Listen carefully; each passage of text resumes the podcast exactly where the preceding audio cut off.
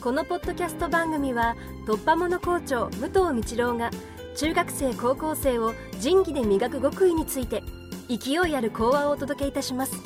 お楽しみください。新緑の美しい季節がやってきました。ついこの間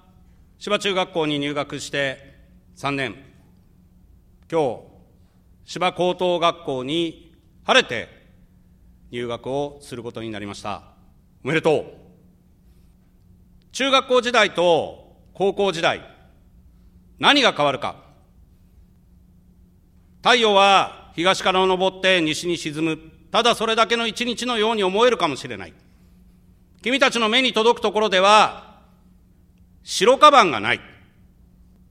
これは大きな光景ではないかなと思う。白カバンを背負って登校してくる中学生を見守る今度は立場になった。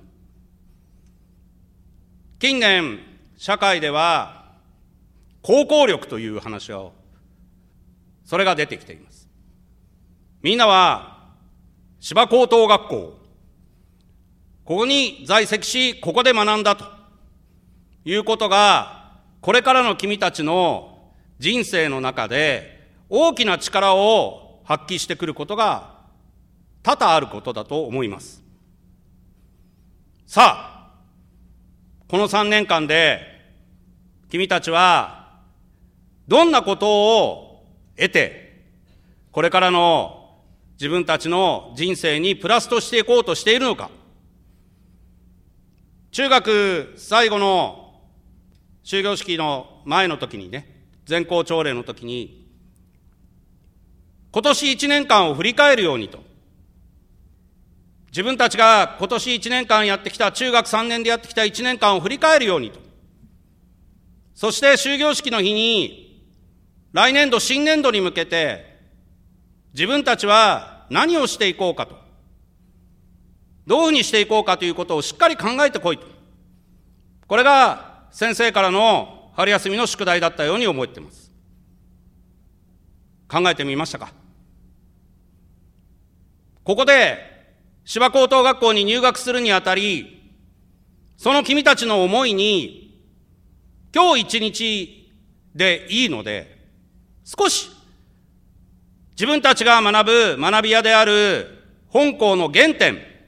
についても、その考察の一つとして入れてほしいと思います。当然みんなが知っている校訓、順法自治。これは OB の先輩方からすれば、自分たちが生きていく上での座右の銘になっている人もいます。大人になっても、この順法自治の意味を常に追い求めて、社会で活躍している先輩たちはいると思います。本校は浄土宗の学校です。友き。他者を生かして自分を生かせ。いろいろな解釈の仕方はあったとしても、それが私たちの教育の基盤であることは間違いありません。三代校長の渡辺海玉先生は、こうおっしゃっています。これは、1月1日の元旦の日に、全校生徒が、ここ、まあ、ここというか行動に集まったときに、毎年藩を押すように同じことを申されたと言われています。それは何かというと、諸君は将来、日本の中堅を担う人材であるから、心身ともに修行をしなければいけない。このことを言ったようです。深いいろいろな思い、そこには日常の生活の中に隠されている様々な些細なことから積み重ねることによって、大きな目標を達成できる。それぞれの解釈はいろいろ違うかもしれません。先生はそれに加えて昨年みんなに問いかけた一つとして、高みを目指して研鑽を詰めという話をしました。秋にはオランダ大使館のイチョウの木を見て、その大きさ、その色鮮やかさ、こういうものに目を向けたらどうだという話もしました。芝学園には多くの先生方、友達から大切な言葉をたくさん君たちは投げかけられています。その言葉を拾い集めてみたらどうだろうかという話もしました。今日はぜひ行動から教室に帰るときに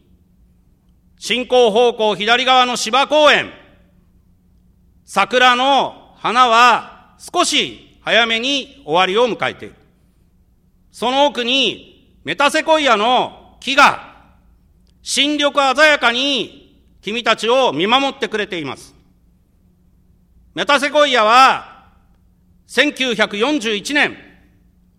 三木茂さんという人、化石学者の人、生物学者の人が基準標本として化石の中から見つけた生きた化石の一つです。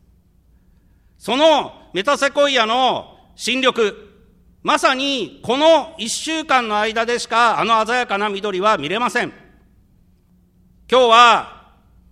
高校に入学するにあたって、これからの3年間に大いに思いを馳せて、大いに頑張って、それぞれの高みを目指して研鑽を積むとともに、自分の狭い世界の視野だけではなくて、少し背伸びをして、大きく胸を張って、周りの景色を見て、そして3年間の間に、まだまだ先生たちは君たちにいろいろなことを授けてくれると思います。十分に吸収をして、そして自分たちの一度しかない高校生活を十分にエンジョイし、そして自分の力となって芝学園を巣立っていける今日をその第一歩の一日としてほしいと思っています。お父様お母様、3年間ありがとうございました。高校でもまた子供たちと共にですね、子供たちのために我々力を注いでまいりたいと思います。えー、本日は芝高等学校へのご入学、誠におめでとうございます。私の国といたします。